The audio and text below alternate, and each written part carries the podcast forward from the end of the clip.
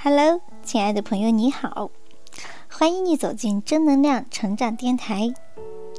今天要分享给你的是世界名著《你当像鸟飞往你的山》这本书，告诉我们内心强大是治愈一切的良药。一起来听一听吧。如果来到这世界之前，你拿到的是一个奇烂无本的人生剧本，你是否愿意走一遭？如果来到这世界之后，你发现牌桌上的自己手持一把坏牌，又会以怎样的态度继续？美国作家塔拉·韦斯特福在他的自传体小说《你当像鸟飞往你的山》中。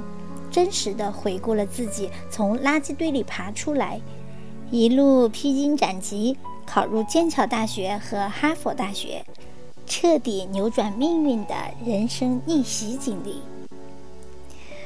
他逃离大山，冲破自己的固执和狭隘，用教育打开了新世界之门，也最终收获了真正意义上的独立、幸福和自由。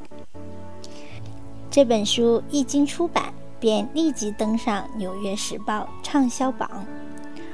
而从塔拉的真实人生故事中，我们也不难看出，一个人之所以内心强大，活出幸福和自由，不是因为良好的出身，不是因为殷实的家境，而是因为他拥有重塑自己的四种能力：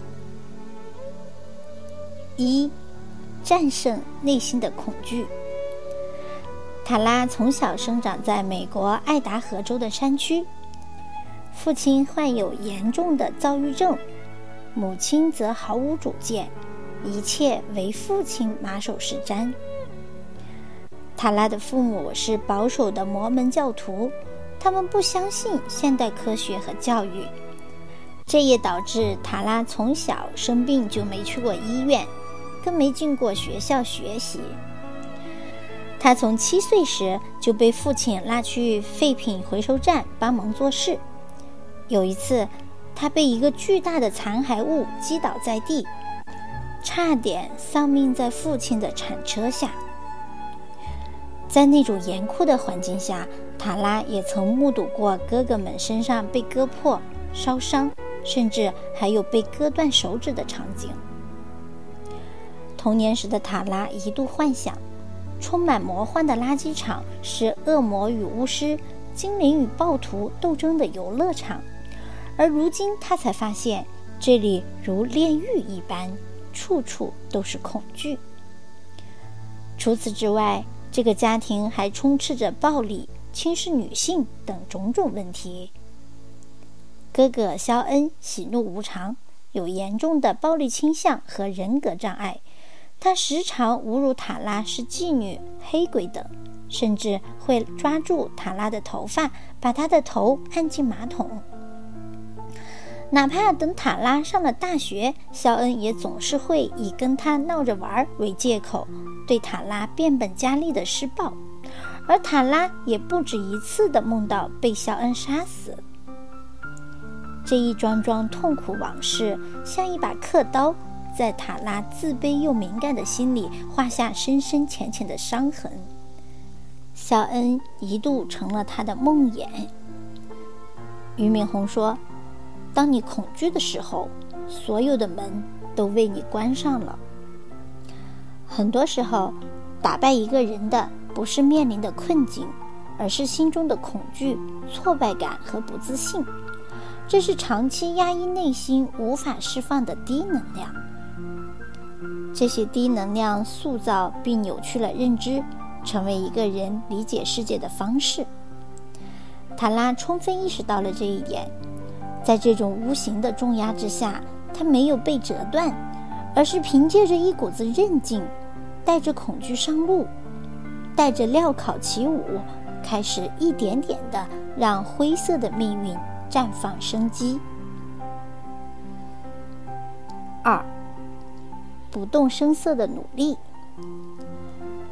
垃圾场的轰鸣，家庭的喧闹，肖恩的野蛮，父亲的跋扈，塔拉无数次想要逃离。考入大学的哥哥泰勒成为塔拉黑暗里的光。在泰勒的影响下，塔拉决定去考大学。他捧起书本，利用碎片时间不动声色地埋头自学。他偷偷学习三角学，学习物理。他始终相信这扇门外是一个规则而理性的世界。在经历第一次考试失败后，塔拉没有气馁，而是继续埋头攻读。通过再战，他终于收到了杨百翰大学的通知书。塔拉进了大学后，面临着更大的挑战。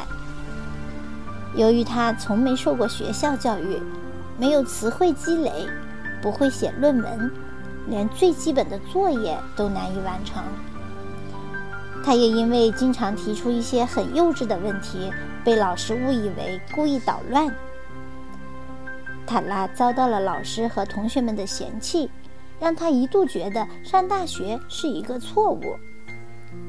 他的内心虽有动摇，却始终不曾放弃。为支付房租，他忍着胃疼，每天清晨四点去做保洁工作。为通过考试，他每天熬到深夜，揪着头发对着课本冥思苦想，钻研笔记。他强忍着被肖恩折断脚趾的疼痛，一瘸一拐却坚定不移地走向考场。因为受过更多的苦，就不怕学习的累。因经过太多磨难，所以珍惜每一个学习机会。通过不断努力，他以优秀毕业生的身份被推荐去了剑桥大学攻读硕士学位。通过不断努力，他从一个保守的摩门信徒变成了一个精神自由的学术精英。杨希文说：“人生是个厚积薄发的过程，我愿意通过不断的学习，看到每天进步着的自己，一点点去靠近那些看似遥远的梦想。而塔拉的每一次努力，都在雕刻自己。”每一次坚持，都在让生命向下扎根。只有不动声色去努力，才会有默默沉淀后的厚积薄发；只有坚持不懈去付出，才会在岁月磨砺中熠熠生辉。命运攒在自己手里，是浑浑噩噩于人海，还是活出独一无二的精彩？完全取决于你自己。三，学会独处。塔拉刚进大学时，他的孤独源自固有认知与现实世界产生了激烈的冲突。在死板的环境下长大的他，刚进大学时认为穿露膝盖短裙子的女孩就是放荡。安息日去看电影就是不敬。他甚至上完厕所从不洗手，耳朵疼却不敢吃止痛药，不知道什么是大屠杀，没钱交学费却坚定地拒绝政府的补助。同学们纷纷对他投来鄙视的眼神，视他为怪胎。他总是孤孤单单的独来独往。孤独的塔拉开始从书中寻找慰藉。他通过学习了解现代文明，逐渐缩短与同学的差距，并重新给自己定义，开始像正常人一样去生活。独处是上天馈赠的礼物，孤独也是一个人最好的增值期。那些焦虑的情绪渐渐化为平静。那些困扰你的声音也会慢慢的沉静。塔拉在独处中找到了自己的节奏，也让他对许多事物有了自己的理性判断。当然，塔拉的孤独感，一是来自校园，二是来自原生家庭。当觉悟的塔拉开始向父母揭发肖恩的罪行，顽固不化的父母。却认为他被魔鬼附体而出现幻觉，他也开始被全家人孤立。但塔拉在这些被孤立的日子里，触摸到内在的一种真实，他坚定不移地捍卫真相，坚定不移地去追求自己的信仰和真理。他重读了休谟、卢梭、史密斯和穆勒等先贤佳作。踏踏实实进行学术研究，努力去解开家庭的未解之谜。花了一年时间，他终于完结了论文初稿，收到了剑桥大学博士录取确认函。他开始建立全新的生活方式，折磨他多年的困惑也终于有了答案。从来就没有一蹴而就的成功，所有成就背后。都有常人体会不到的孤独和艰辛，那是落寞之后的不甘沉沦，是哭过之后的一种彻悟刷新，是蛰伏在暗夜里的一种坚持，是破茧成蝶前涅槃般的疼痛。冯骥才说：“平庸的人用热闹填补空虚。”优秀的人以独处成就自己。人生就是一场寂寞的独行，在无人问津的日子里去精进，在缄默的时光里去蓄力。你不必努力合群，亦无需仰望权威。你静心的修炼，默默的沉淀，就是生命当下最好的样子。四，放下内心的执念。温德尔曾说：“一旦思维得到扩展，思想就再也不会回到原本狭小的领域。”而获得新生的塔拉，当与原地踏步的家人触碰时，也经历了这种回不去。每当塔拉千方百计暗示肖恩是个暴力狂，寻求家庭的支援时，父亲就对他大吼：“难道你从剑桥回来就是为了让家里鸡犬不宁？”父亲永远保护着他，母亲则是一言不发。肖恩认为塔拉背后捅他刀子，打电话辱骂、咆哮，并且威胁要雇人杀掉他。在肖恩的威胁下，在父母畸形的偏袒中，塔拉的姐姐奥黛丽。竟然选择与他断绝姐妹关系，全家人一致认为塔拉远离了上帝，被魔鬼撒旦控制，会把一家人都毁掉。而让人感到矛盾且哭笑不得的是，尽管与塔拉观念相悖，父母还是计划着让他重返皈依，为他驱魔，盼着塔拉重生。父母对他的爱一直都存在。只是太过畸形。塔拉不愿意斩断与父母的血缘羁绊，但是家庭是最难理清是非的地方。父母还是那个父母，可他早已不再是曾经的自己。很长一段时间，塔拉的精神都处于一种严重的分裂状态。他怯懦、崩溃、自我怀疑，每天通过看电视来麻痹自己。经常晚上歇斯底里的哭笑，跑到大街上大喊大叫。通过心理治疗，他才意识到新的教育理念和认知早已植入他的信念系统，与原生家庭割裂是他不可避免的宿命。成年后离开父母是一种必然，真正的家庭关系也存在着离合需求。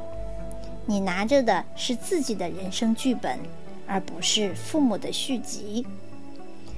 经过痛苦的挣扎后，塔拉终于摆脱了负罪感，决定真正的与父母告别，与自己的内心和解，坚持做自己。